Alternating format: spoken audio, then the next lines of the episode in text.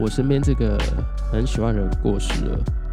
说到这个答案，我其实蛮满意的，我觉得蛮简短，然后就提醒我，哎，不用太难过啊，就是我走了也没关系啊，把自己过好就好了。Hello，欢迎收听《小人物日记》，我是小奥 Austin。应该听起来鼻音会有点重，因为今天是我确诊的第四天，然后这几天哇，真的是过了相当精彩啊！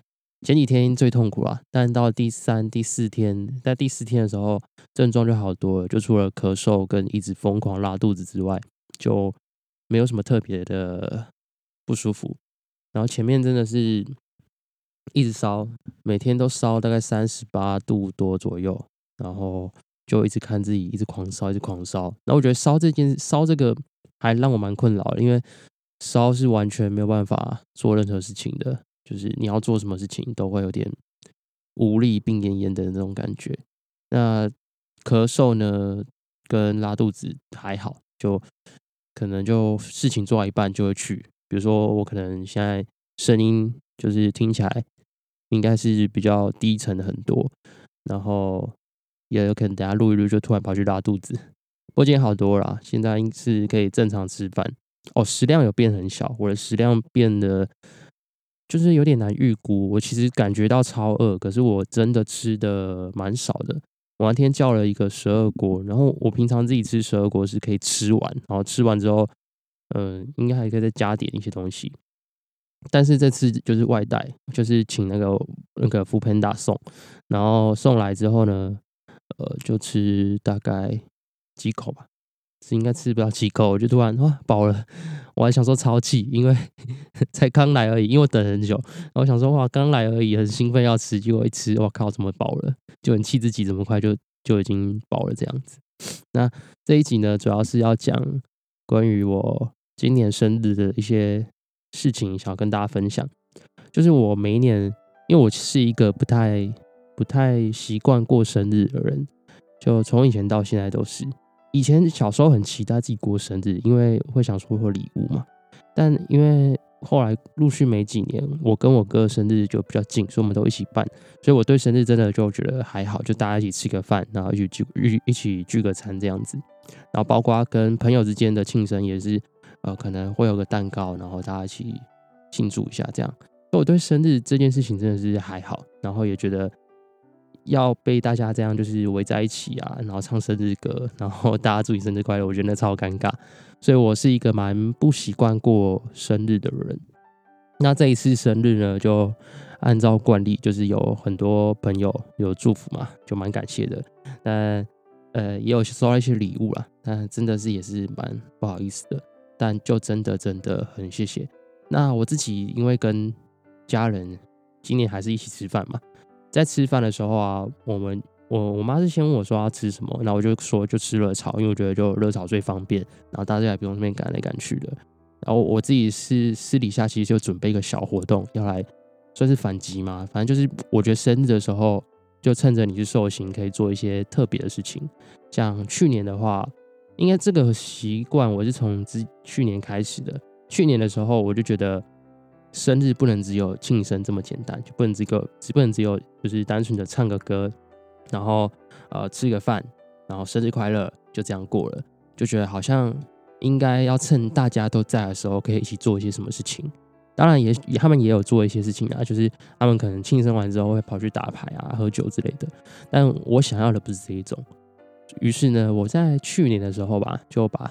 在生日的时候把大家聚集起来，然后在许愿的时候呢，我就说：“哎，今天我生日，所以我最大，所以我可以决定大家的呃要怎么做，对吧？”然后大家就同意了，所以我就请我们家所有的人，因为你知道我们家是那种非常传统，就是呃有一个严格爸爸，然后有一个就是算有序的妈妈，就算是比较传统的家庭，然后观念也比较保守，只是会玩在一起而已。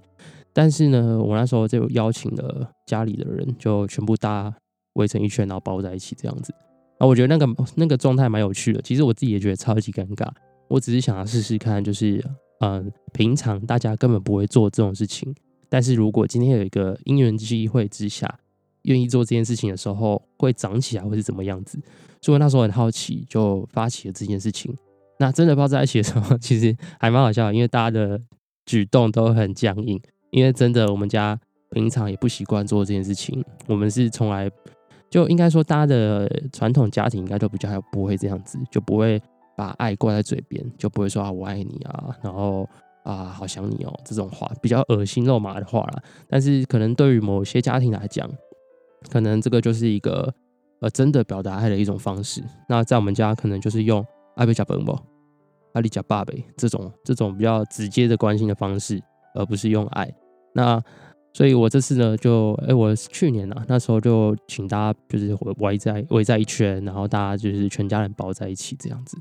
那效果呢，好像没有特别，但就是我觉得，好可以在大家心中留一个印象，就我自己觉得蛮有趣的，然后也看着 大家跟着我一起尴尬，就也蛮好笑的。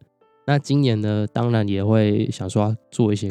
就是搞怪的事情，所以呢，我就在我下班前呢，就呃用 Word 印了几张纸，然后上面呢每张每个都写说，呃每个都写一个问题，然后我想说带着这个问题去发给我的这个家人们，在庆生完之后做这件事情，请他们写写下这个问题的答案给我。那这个问题是什么呢？因为我本身是。蛮喜欢探讨一些生死啊、生活的议题，还有哲学议题的人，所以我就蛮好奇，说在应该说，我觉得在生日当天讨论关于生死的这件事情，其实还蛮有趣的。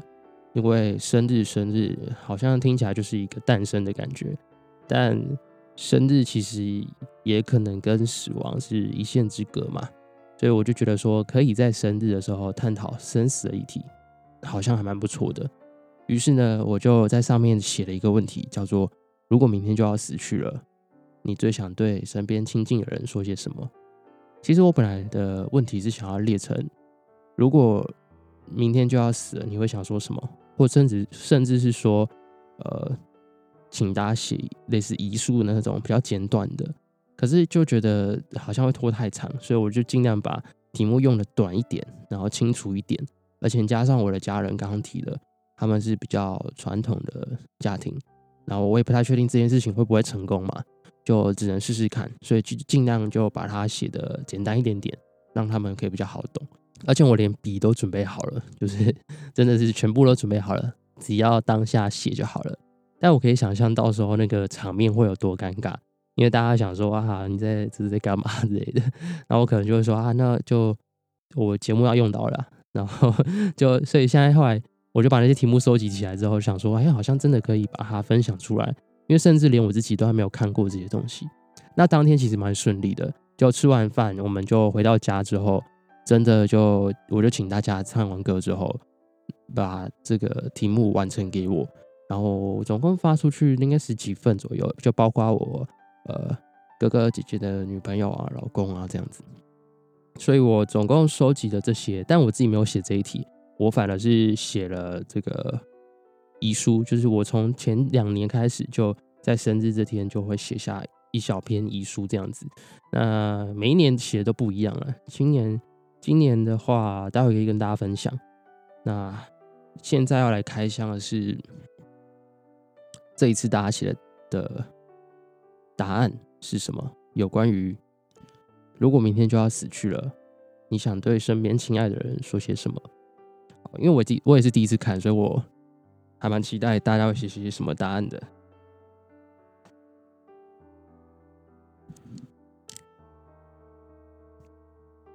OK，我来猜一猜他们。我一直放到现在，因为觉得好像到时候再来一次看。比较有时间的时候再来看，会比较有趣。那这个题目啊，上面就只有一呃题问题跟他们的答案，没有任何的嗯其他的签名之类的，因为我我没有要求他们写下他们的姓名，所以我想要用比较匿名匿名的方式，让他们可以作答。好，那我就依序念下去。第一个答案呢，他说。如果明天就会离开这个世界，想对你身边最爱的人说些什么？那第一张答案说，如果明天就是最后一天，我只想待在最爱的人身边。OK，好，那下一个，下一个说，笑一笑，不用太难过，把自己过好。嗯，我觉得如果我是，如果是我啦，我身边这个很喜欢的人过世了。说到这个答案，我其实蛮满意的，就蛮简短，然后就提醒我，哎，不用太难过啊，就是我走了也没关系啊，把自己过好就好了。好，下一个答案，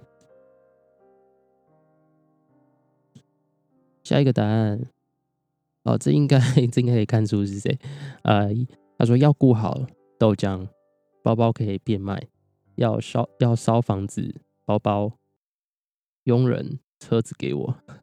这个明显就是 应该是我二姐写的答案，她就是比较活泼的人，然后豆浆是我们家的狗狗。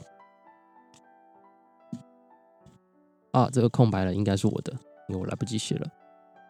好，再来，不要难过，要好好的照顾自己，我会在别的地方陪伴你。好，再下一个，哦，这个比较长。希望可以完成自己想做、想完成的事，不要有遗憾。照顾好自己，更加珍惜身边的人，可以多做点善事，回馈社会上的每个人事物。珍惜生命中的一切，好好享受每分每秒。听起来像是劝世良言。我觉得，但我觉得确实啊，就是在如果。假设明天突然就会离开了，我觉得应该会留下很多后悔吧，就是因为太突然了，你不知道自己原来马上就要走了，可是有很多事情还没有完成。嗯，啊，下一张，下一张他写一句：“你要好好照顾你自己。”嗯，祝福未来大家没有我的日子。依然能顺利，好好珍惜眼前的人。嗯，再下一张，他说：“你要好好照顾自己，我会在你身旁一直守护着你。” OK，最后一张，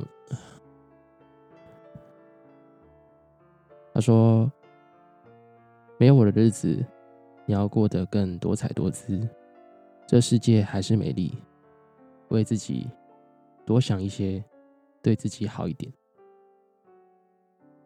嗯，我觉得蛮有趣的就是大部分的答案都啊，不对，我应该先说，我觉得这些答案我蛮喜欢的，因为算是让我蛮出乎意料的。就是谢谢我的家人跟这些亲戚们，可以认真的回答我这些问题。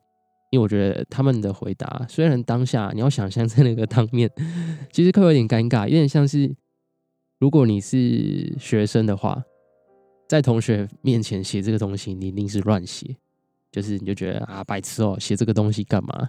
然后看到别人的答案还会哈哈大笑，所以我觉得可以光可以认真的回答，也许这不是真正完全花了很多心思，但我相信多多少少有投入了一点点。嗯，意涵在里面，我觉得可以做这件事情，就是很了不起，很勇敢。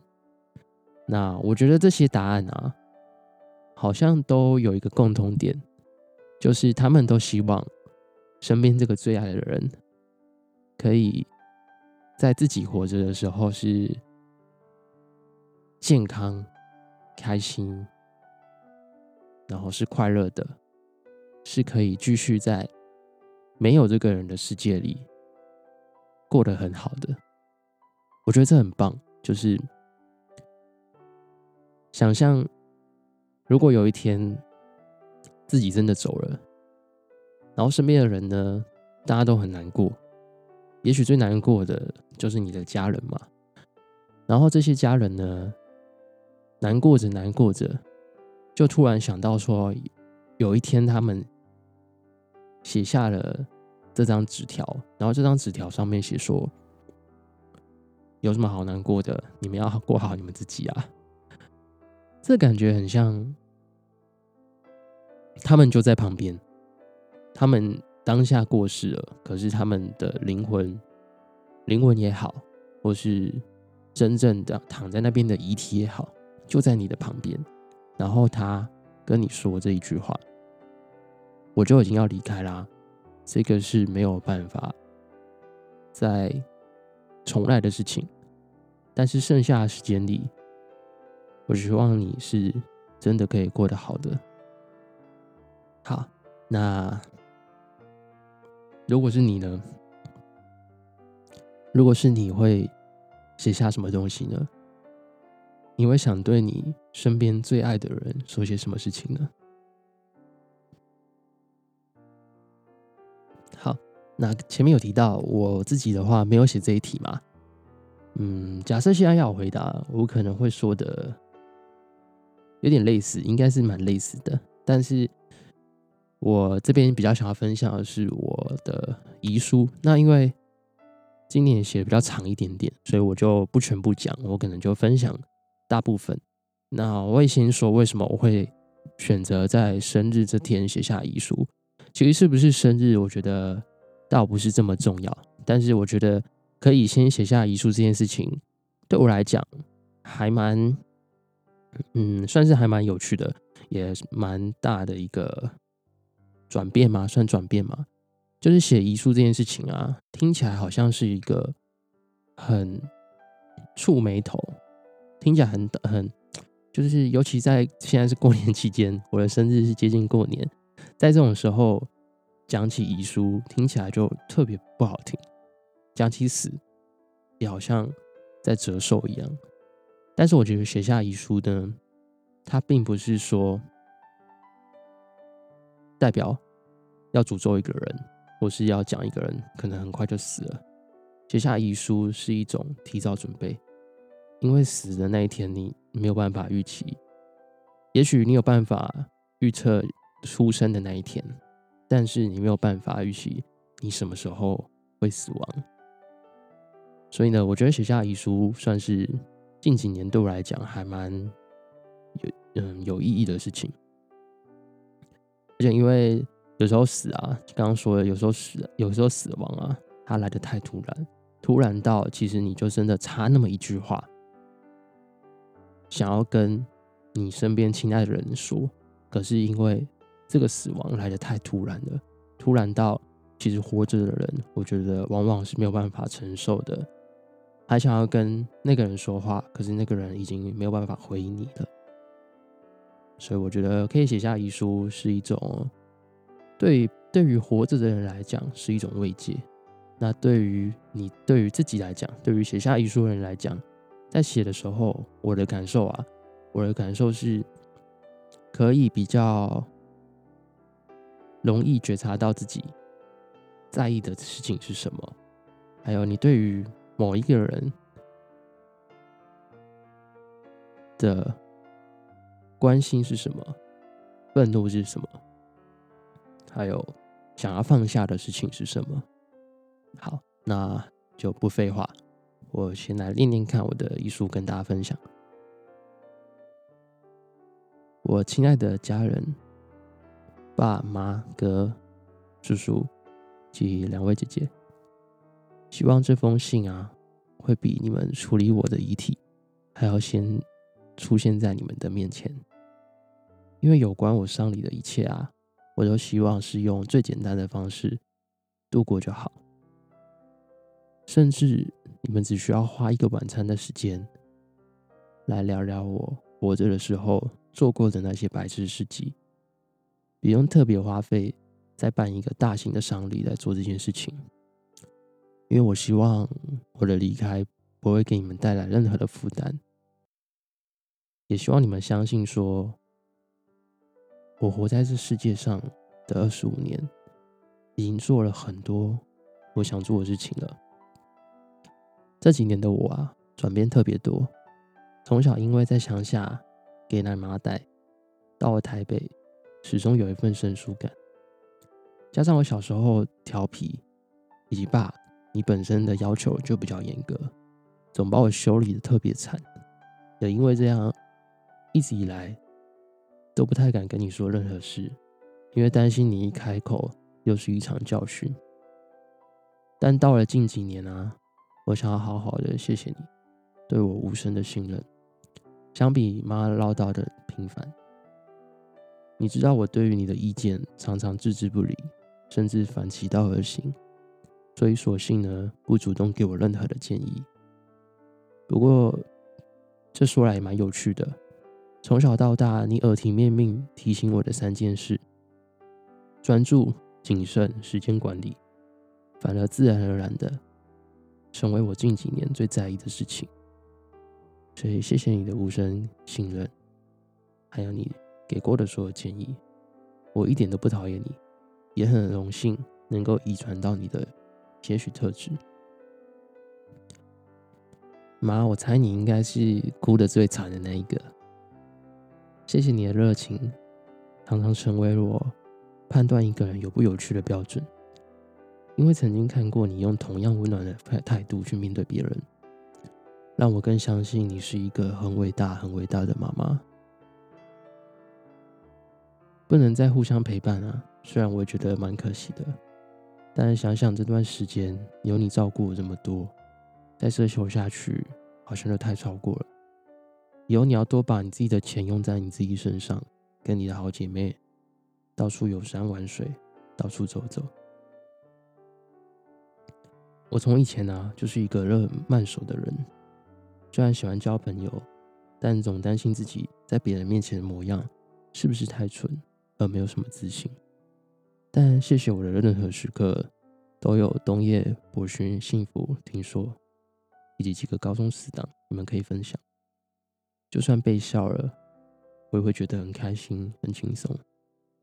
虽然现在就离开，我也觉得有点突然。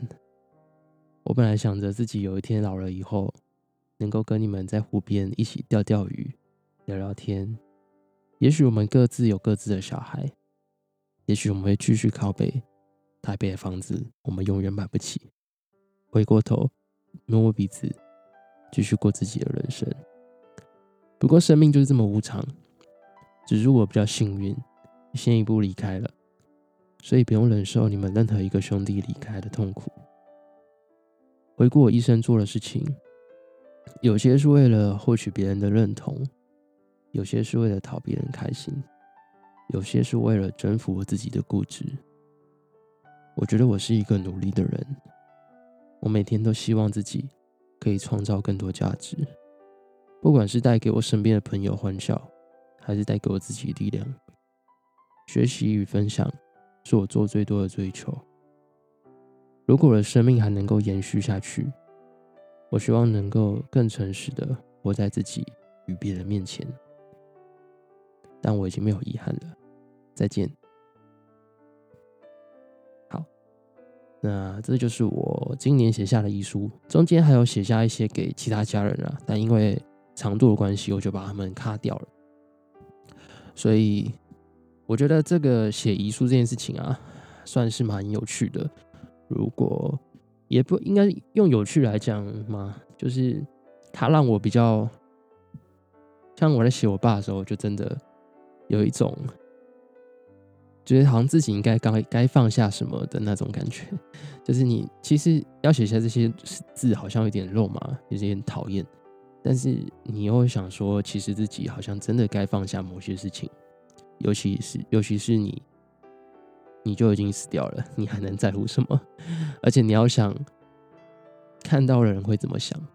看到你这封遗书的人，他拿起这份遗书，发现你对他的 就只有讨厌，我觉得那会让他更难过吧。关于这种生死的议题啊，其实我还有很多很多可以分享，也有很多想要一起尝试的。但是如果你也做过类似的练习，或是你有一些有趣的想法，也都欢迎你提供给我。